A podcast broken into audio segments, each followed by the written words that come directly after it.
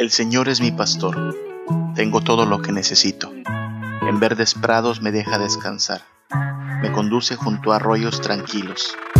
Él renueva mis fuerzas, me guía por sendas correctas y así da honra a su nombre.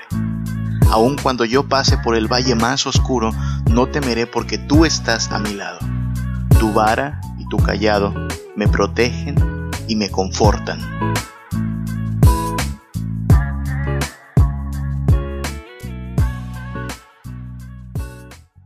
Que el Señor te bendiga. Bienvenido una vez más a nuestro podcast Una vida reformada. Desde hace un episodio estamos estudiando juntos el Salmo 23, tratando de entender no solo el contenido de este salmo, sino meditando en las implicaciones de esta relación que Dios propone al presentarse a sí mismo como si fuera un pastor que cuida a un rebaño del cual esperamos ser parte todos los que creemos en Cristo Jesús. Tan solo la primera expresión de este salmo, el Salmo 23, comienza diciendo, El Señor es mi pastor. De esa primera expresión se desprenden muchísimas bendiciones que cada día reciben los hijos de Dios gracias a esta relación de misericordia que Dios les extiende. Los miembros de este rebaño son tratados con especial cuidado por parte de su Padre, son amados, son bendecidos, son protegidos, son auxiliados en todo momento, el Señor se complace en que sus ovejas dependan de Él, le amen, requieran su presencia, y el Señor mismo les asegura que su presencia, su gracia y su misericordia estarán siempre disponibles para cada uno de sus hijos. El Señor les guarda del mal, el Señor les libra de adversarios y el Señor les provee todo lo que necesitan. Y de eso vamos a hablar principalmente en este episodio, de la provisión de Dios algo que está implícito en la segunda frase del Salmo 23. Después de decir, el Señor es mi pastor, la conclusión inmediata de esta frase es, nada me faltará. O como dicen otras traducciones, tengo todo lo que necesito. Hablemos de la provisión de Dios entonces. Nos referimos a cómo Dios nos otorga todo lo que necesitamos en cada área de nuestra vida. Me refiero a cómo Dios se ha comprometido personalmente a proveer a cada uno de sus hijos de todo lo que necesiten para esta vida y para la eternidad. El Señor es un proveedor fiel, constante y generoso para su pueblo, otorgándonos todo lo que necesitamos en cada área de nuestra vida tenemos salud, tenemos fortaleza, tenemos comida, tenemos trabajo, tenemos casa, tenemos ropa, tenemos zapatos, tenemos familia, tenemos mascotas, tenemos auto o bicicleta, tenemos medicinas y seguro social, tenemos un empleo o un negocio incluso. Tantas cosas que poseemos y que disfrutamos que a veces son tan comunes para nosotros que se nos olvida que viene de una mano generosa, que es la mano de Dios. Y no solo hablemos de lo que temporalmente nos da en términos materiales. Tenemos su paz, su consuelo, su esperanza, tenemos gozo y alegría, cosas que no se pueden cuantificar con dinero. Por ejemplo, ¿cuánto cuesta la esperanza? ¿Cuánto cuesta el gozo? ¿Cuánto cuesta una noche de dormir en paz, sabiendo que Dios te guarda y te auxilia? Hay gente que puede tener tantos bienes y dinero en esta tierra, pero no tiene estas bendiciones como el gozo, como la paz, como la esperanza, como el consuelo que Dios nos da. Así es que al considerar la provisión de Dios no solo consideremos los bienes que recibimos y con los cuales podemos hacer transacciones cada día, sino que consideremos también las bendiciones que aunque no son cuantificables en pesos y en dólares, son una gran bendición para nuestra vida. Y hablemos también de las cosas que Dios nos ha provisto para la eternidad, que son todavía mayores y más valiosas el perdón de pecados, la salvación de nuestra alma, la resurrección de la carne, el reino de Cristo al cual tienes acceso gratuitamente por la sangre de Cristo que nos ha abierto camino, gracias a su sacrificio. Yo no quisiera agrupar las bendiciones en bendiciones materiales, espirituales, emocionales, eternas, temporales, porque en realidad todo cae en una sola categoría, la provisión de Dios. Dios nos provee para todas las áreas de nuestra vida. Dios generosamente cubre todas nuestras necesidades. En eso consiste poder decir, nada me faltará. Nada de lo que realmente necesito, nada de lo que requiero para esta vida y para la venidera, nada nos va a faltar si el Señor es nuestro pastor. Todo lo que tienes, todo lo que cargas, todo lo que guardas, todo lo que disfrutas, todo lo que gastas, todas las cosas de las cuales podemos echar mano en esta vida y en la venidera han sido dadas por Dios. Han venido de parte de Dios. De eso hablamos cuando nos referimos a la provisión de Dios, de poder ver a nuestro Señor como un Padre generoso que a manos llenas bendice a sus hijos porque se deleita en que sus hijos tengan cubiertas todas sus necesidades. Vaya, tú y yo lo hacemos como padres. Queremos lo mejor para nuestros hijos. Quisiéramos que no les toque conocer lo que significa la miseria. Quisiéramos que su alma sea librada del infierno. Quisiéramos que tengan una buena vida, buena salud, buen trabajo, una buena casa. Todo eso está bien, pero también debemos procurar que sepan que de nada sirve tener todo lo bueno en esta vida si no tienen todo lo bueno en la vida que viene, lo cual es solo a través de Jesucristo pero queremos que nuestros hijos tengan cosas buenas. Y alguna vez Jesús habló de esto, dijo, si ustedes siendo malos saben dar cosas buenas a sus hijos, ¿cuánto más vuestro Padre dará lo que necesitan? De eso estamos hablando, de la provisión de Dios, del hecho de que cuando el Señor es nuestro pastor, todas nuestras necesidades están cubiertas. Hablemos entonces un poco más de esta provisión de Dios. La provisión de nuestro Dios el cuidado proveedor de nuestro buen pastor. Es una provisión benefactora. La provisión de Dios es benefactora. En otras ocasiones hemos hablado de esta relación y, yo lo menciono cada vez que puedo porque cuando entendemos esta tan sencilla relación, entendemos muchas otras cosas de la vida cristiana. Y es el hecho de que en esta relación Dios es nuestro gran benefactor y nosotros somos los beneficiarios. Esta relación no es una relación entre iguales donde Dios nos da algo y nosotros le devolvemos algo a Él. No es una relación de dando y dando, donde hacemos un trueque con Dios. Tenga cuidado con todos aquellos predicadores de la prosperidad y falsos maestros que precisamente hacen ver a Dios de esta manera. Mira, Dios te quiere sanar, te dicen, pero tú tienes que darle tu dinero. Mira, Dios te quiere prosperar, pero tú tienes que prometerle que le vas a dar miles de dólares en ofrenda. Esta no es la visión correcta de Dios, porque Dios, según la palabra misma, no está necesitado de nada nuestro. Dios nunca está en déficit, Dios nunca está en crisis, Dios nunca nos necesita.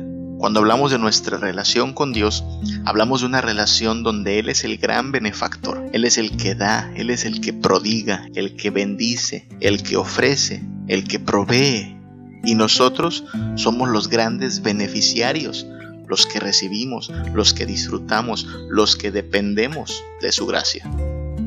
Esta analogía del pastor y las ovejas del Salmo 23 amplifica este mismo sentido.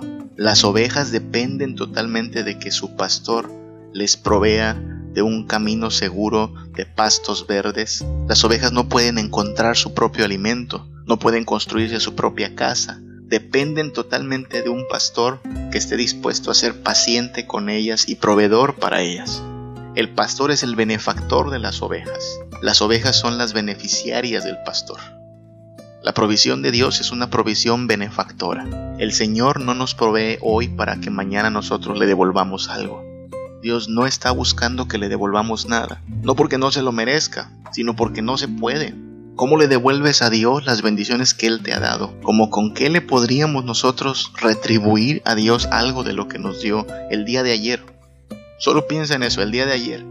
Tuviste comida, tuviste salud, tuviste ropa, no te contagiaste del coronavirus, saliste de casa y volviste sano, no te asaltaron, no te suicidaste, no tuviste que mendigar pan, porque Dios te guardó, porque Dios estuvo contigo, porque Dios te sostuvo porque Dios es un gran proveedor, un proveedor benefactor.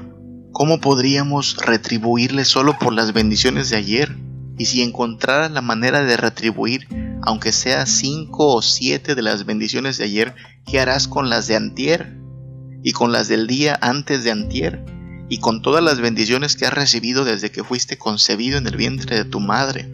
Es decir, todo lo que hemos hecho desde que vinimos a la existencia no ha sido más que depender de la provisión benefactora de Dios, sin pagar nada, sin retribuir nada, sin merecer nada. El Señor es nuestro gran benefactor. Y si esto es así, debiera caber en nosotros mayor humildad. Hay mucha gente que llega al fin de cada día no con una actitud de beneficiario, no con un espíritu humilde, sino pensando que merecía más, reclamando que no tuvo el trato que quería, que no tuvo los ingresos que deseaba, que no se cumplieron las cosas que había planeado, con un espíritu más de amargura y de queja que de verdadera comprensión de que todo lo que recibimos es por pura misericordia. Necesitamos más humildad porque no somos nosotros los que le dimos a Dios algo a cambio de sus bendiciones, sino Dios en su gran misericordia y gracia, quien provee de manera benefactora para su pueblo. Al cierre de cada día, el recuento de tanta bondad y tanto bienestar recibido debiera hacer que nosotros tengamos mayor humildad y sentido de dependencia de Dios. Y confiar en que el día de mañana igualmente el Señor querrá ser nuestro gran benefactor. De eso se trata el pacto de gracia, de un pueblo que recibe todo de parte de su Señor y un Señor que bendice a su pueblo de manera que todas sus necesidades están cubiertas. Ahora estoy utilizando el término necesidades en la forma en que realmente deberíamos entenderlo, ¿ok? Hay veces que le llamamos necesidades a lo que no son realmente más que antojos o deseos. Por ejemplo, el ser humano tiene necesidades básicas. Salud, comida, vivienda.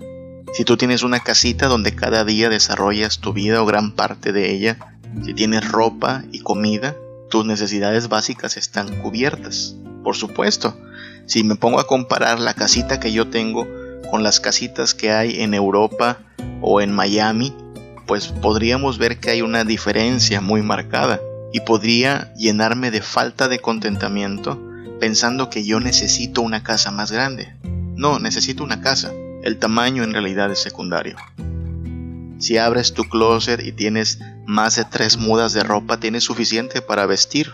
Pero si te pones a mirar un catálogo de temporada, podrías pensar que ya pasó la primavera y ahora necesitamos ropa que esté de acuerdo al verano. Y alguien podría decir, necesito ropa nueva. No, no necesitas ropa nueva. Tienes ropa.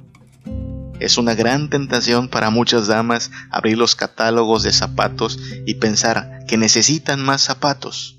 No, no necesitas más zapatos. Si tienes más de tres pares de zapatos, tienes suficiente para tu par de pies. Entonces tengamos mucho cuidado con el cómo usamos el término necesito. Porque si ya tienes un celular que funciona bien, no necesitas el último modelo que salió antier y cuando mañana salga un nuevo modelo vas a pensar que también lo necesitas y para el próximo mes vendrá otro modelo y dirás igualmente lo necesito. Esa es la trampa del consumismo en que nos encontramos como cultura. Llamarle necesidades a lo que en realidad no son necesidades y creernos que lo necesitamos para vivir. Un nuevo auto, un nuevo crédito, una nueva casa, nueva ropa, una salida al cine, una salida a un restaurante, Ahora no estoy diciendo que estas cosas sean malas. Lo que estoy diciendo es que si ya tienes suficiente para vivir y con eso no estás contento, ni aunque sigas teniendo más de lo mismo va a haber contentamiento en tu vida.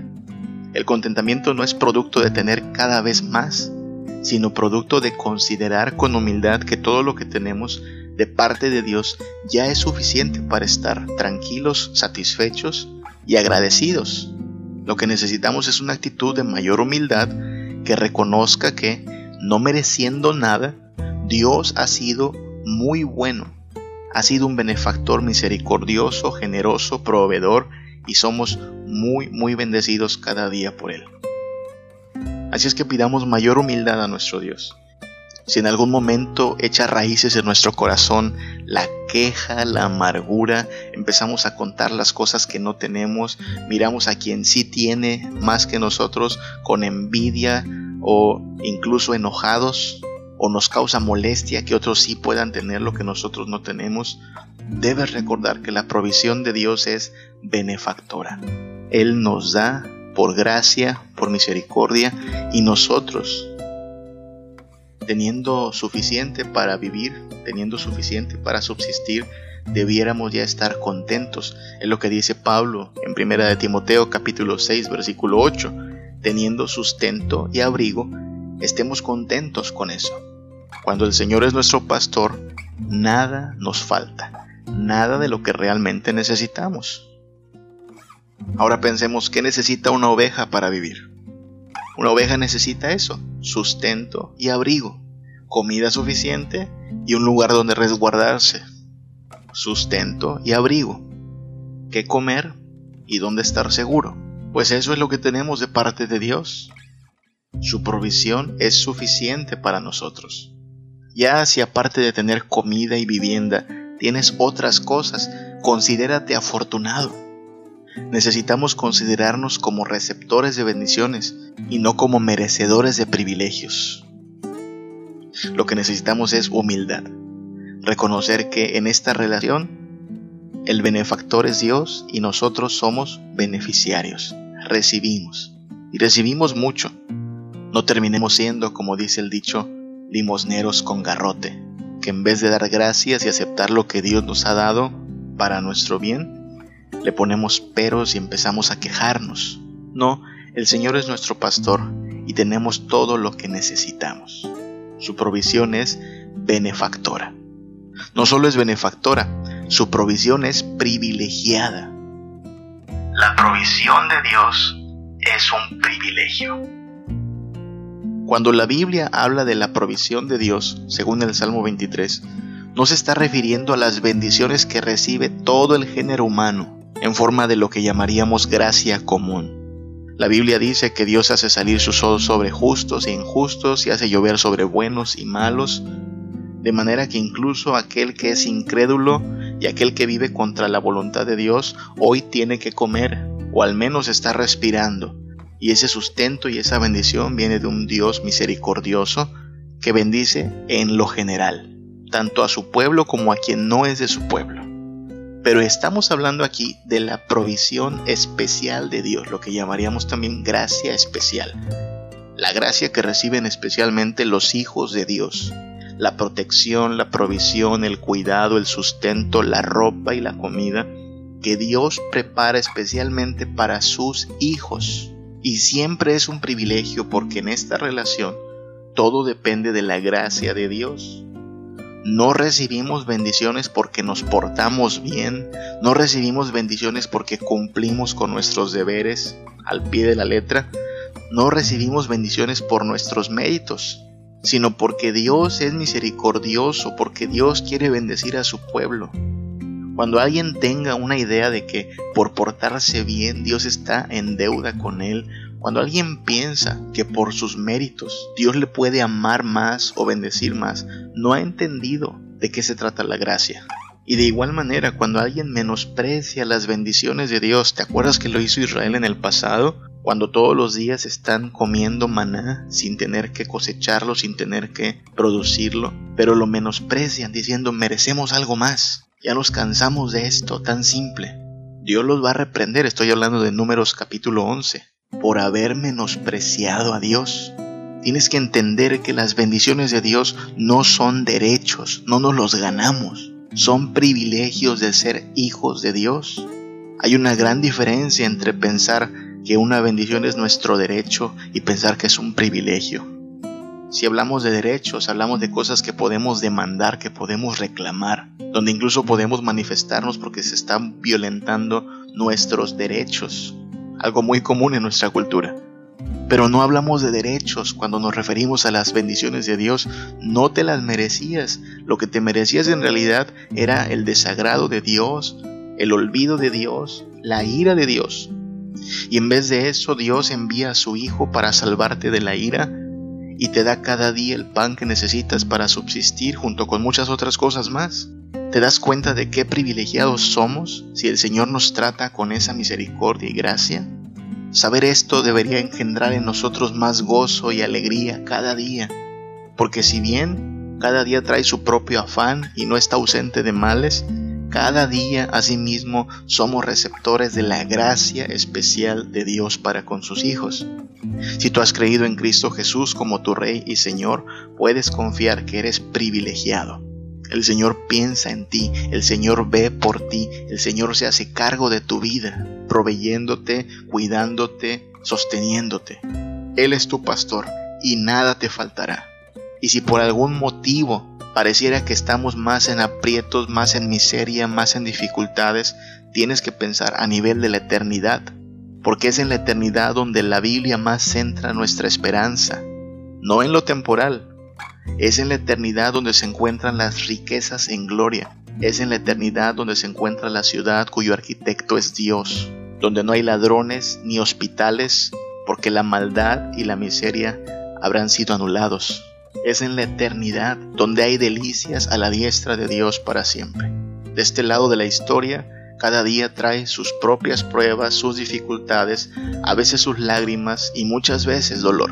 Pero en medio de todo eso, debemos considerarnos privilegiados, porque tenemos un buen pastor que nos provee de lo que necesitamos. Y cuando parezca que estamos derrotados o en angustia o atribulados, recordemos que nuestra herencia está segura en los cielos. Nada nos puede arrebatar ni la esperanza, ni el gozo, ni toda la gloria que espera a los hijos de Dios. Si hoy puedes comer tu comida favorita, con postre y coca, gózate en la provisión de Dios. Pero si hoy solo puedes comer una tostada con frijolitos, gózate también. Eres hijo de Dios, eres privilegiado, sin importar que tu comida sea gourmet o que sea una comida muy sencilla, tú eres privilegiado por ser hijo de Dios. Si gozas de buena salud y no estás enfermo, gózate, Dios es bueno al darte salud. Pero si te toca padecer una enfermedad crónica o tener problemas de salud, aún así gózate, la enfermedad no te puede quitar tus privilegios de ser hecho hijo de Dios. Tú eres privilegiado independientemente de tus circunstancias. Tu estatus como hijo de Dios no cambia por el hecho de que estés enfermo o en bancarrota o en soledad. Si tú eres un creyente en Cristo Jesús, si la sangre de Cristo Jesús te ha limpiado de todo pecado, si tú te has rendido ante este Rey de Reyes confiando en que en Él hay perdón, salvación y resurrección, tú eres privilegiado. Y cada día eres sostenido por la mano de un Dios misericordioso y guiado por este mismo Dios como si Él fuera tu pastor y tú una oveja que puede descansar en su provisión. Esta provisión de Dios es una bendición constante, continua y abundante. Hay que decir eso también. La provisión de Dios no solo es benefactora y privilegiada, es una provisión generosa. La provisión de Dios es una provisión generosa. Junto con nuestro llamado al contentamiento, la Biblia nos llama también a la gratitud. Y si tú quieres ser agradecido con Dios, si tú quieres que la gratitud sea parte de tu carácter, tienes que saber que para poder ser agradecido tienes que echar fuera toda queja. Nunca de un corazón quejoso va a salir mayor gratitud. El quejoso cuenta las cosas que no tiene. El agradecido cuenta las cosas que ya tiene. El quejoso piensa en términos de derechos, por eso está tan amargado, porque piensa que merece esto, aquello y lo otro y no lo tiene y entonces se queja y se queja. En cambio, el agradecido ve lo que recibe como un privilegio y entonces genera mayor gratitud. La gratitud y la queja no pueden coexistir, tarde o temprano una acaba venciendo a la otra. Y una de las formas en las cuales podemos nutrir más un corazón agradecido es estando conscientes de que la provisión de Dios es generosa. El Salmo 68, 19 dice, bendito el Señor, cada día nos colma de beneficios, el Dios de nuestra salvación. Me gustan esas palabras porque habla de las bendiciones de Dios como beneficios. Y si revisas en tu Biblia, después de esta frase del Salmo 68, 19, bendito el Señor, cada día nos colma de beneficios el Dios de nuestra salvación, viene esta palabrita, Selah. ¿Te acuerdas? Selah significa medita, reflexiona, haz una pausa aquí. Me gusta mucho porque al decirnos que Dios nos colma de beneficios y que es el Dios de nuestra salvación, nos dice, haz una pausa aquí, reflexiona y medita. Si la noche de ayer te hubiera llamado para platicar y te pregunto, dime por favor, ¿cuáles son los beneficios con los que Dios te ha colmado en este día?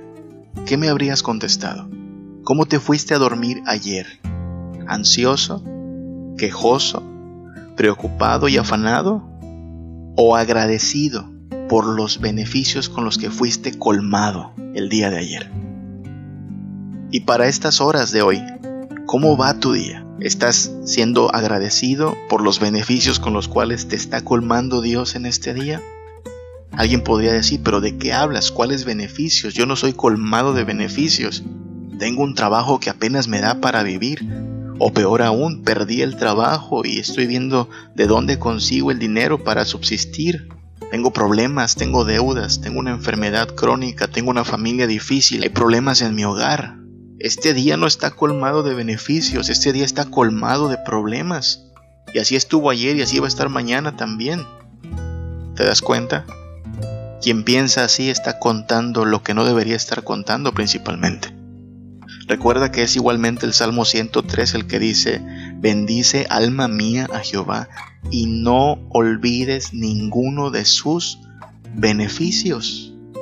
Bueno, por supuesto que la vida no es sencilla, la vida tiene sus problemas, la vida tiene sus dificultades, pero el Hijo de Dios, el pueblo de Dios, tiene que dedicarse a contar los beneficios de nuestro Señor. Tu vida no va a mejorar si te pones a hacer una cuenta de tus muchas aflicciones. Tu ánimo no va a volverse gozoso si te pones a hacer una lista de las cosas que crees que mereces pero que no has recibido. El gozo y la gratitud florecen de un corazón que entiende que Dios es un benefactor que nos colma de beneficios.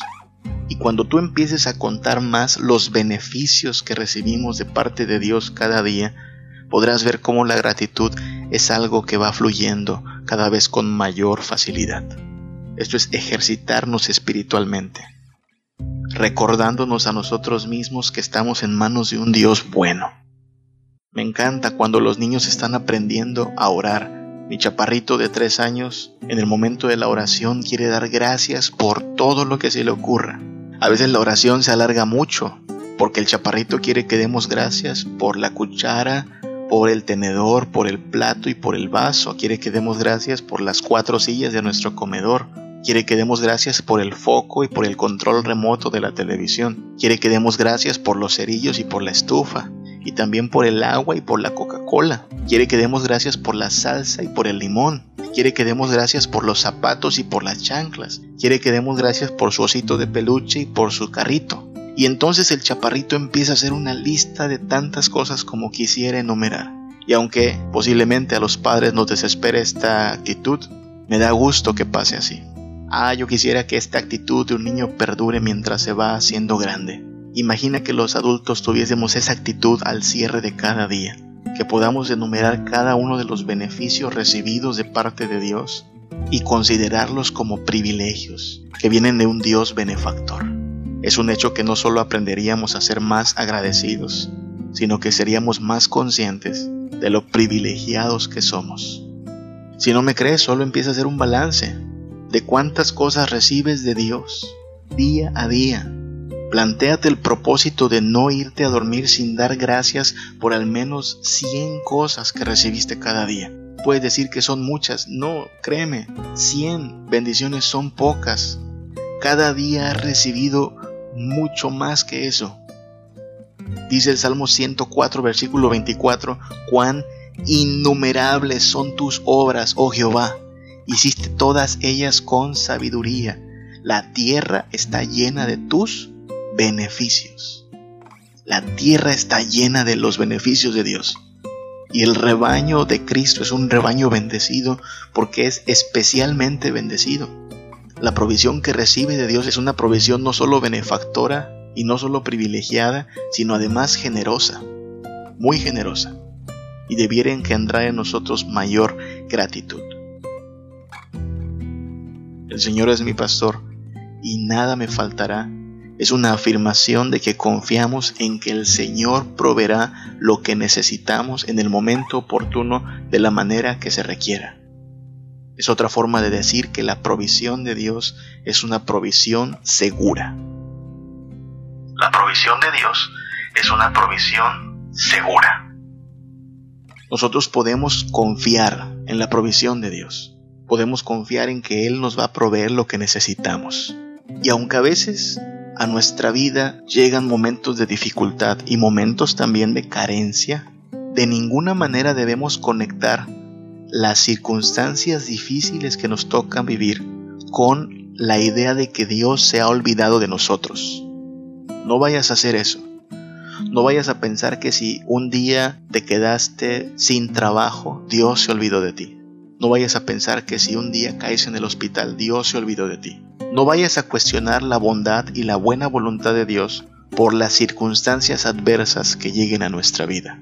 Dios es bueno todo el tiempo, en toda circunstancia y a pesar de toda adversidad. Podemos confiar en su provisión. A veces me topo con personas que piensan que Dios no nos da lo que le pedimos porque no le estamos pidiendo con los detalles específicos. Una vez una persona necesitaba un auto, pero pues simplemente no llegaba la oportunidad de hacer una buena compra. Y alguien le dijo así, lo que pasa es que tú no estás pidiendo con fe, no estás pidiendo como se debe. A Dios no le digas nada más que necesitas un auto.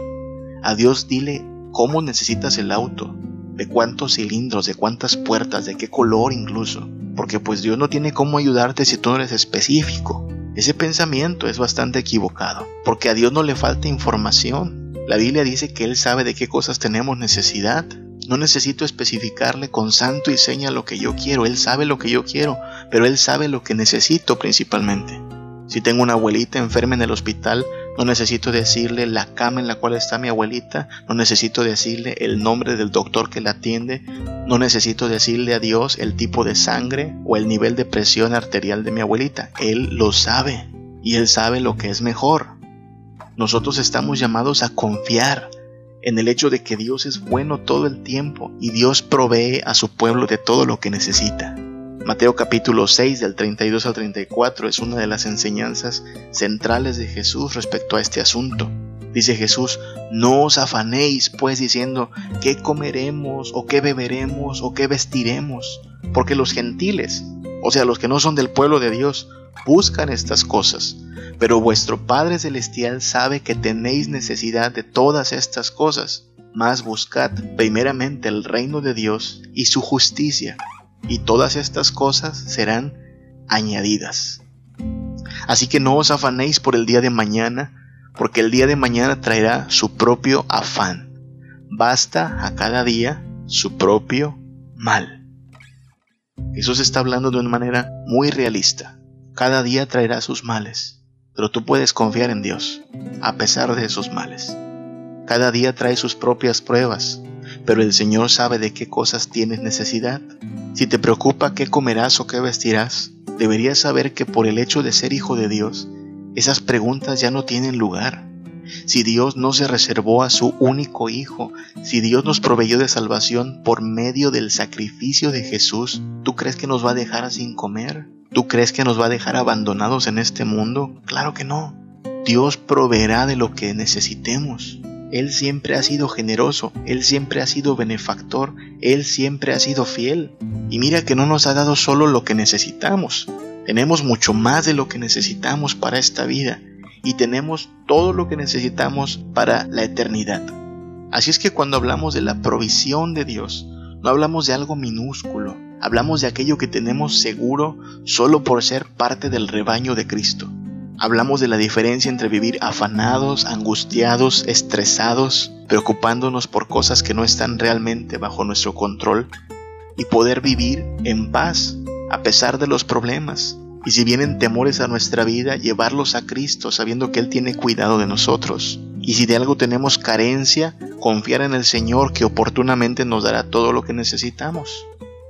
En verdad que estamos llamados a disfrutar las bendiciones de Dios a contabilizarlas no como derechos, sino como privilegios, a confiar en el amor de Dios, que si ya nos ha dado en Cristo un gran Salvador, ¿por qué nos dejaría sin el sustento de cada día? Cuando el Señor es nuestro pastor, tenemos todo lo que necesitamos. Nuestro buen Dios es un Dios benefactor, misericordioso, generoso, fiel y bondadoso que no nos abandonó el día de ayer y no lo hará este día. Nos va a conducir por la senda del bien y nos va a proveer de todo lo que necesitamos para nuestro sustento. Mientras transitemos por esta vida, cada día podemos confiar que el Señor nos dará todo lo que necesitamos. Al final de este día es tu decisión si te irás a dormir como alguien que está agradecido por la abundancia de los beneficios recibidos o como alguien que se queja porque no recibió lo que creía que merecía. Pero las ovejas, las ovejas confían en su buen pastor y saben que si el Señor es su pastor, tienen todo lo que necesitan. Este buen pastor que ya nos ha provisto de salvación por su sangre es capaz de proveernos del pan de cada día, que de eso no nos quepa duda. Seamos agradecidos, seamos humildes, ejercitemos el contentamiento y confiemos en la provisión de Dios, abundante, generosa, benefactora y privilegiada. Que el Señor te bendiga, que el Señor nos guarde.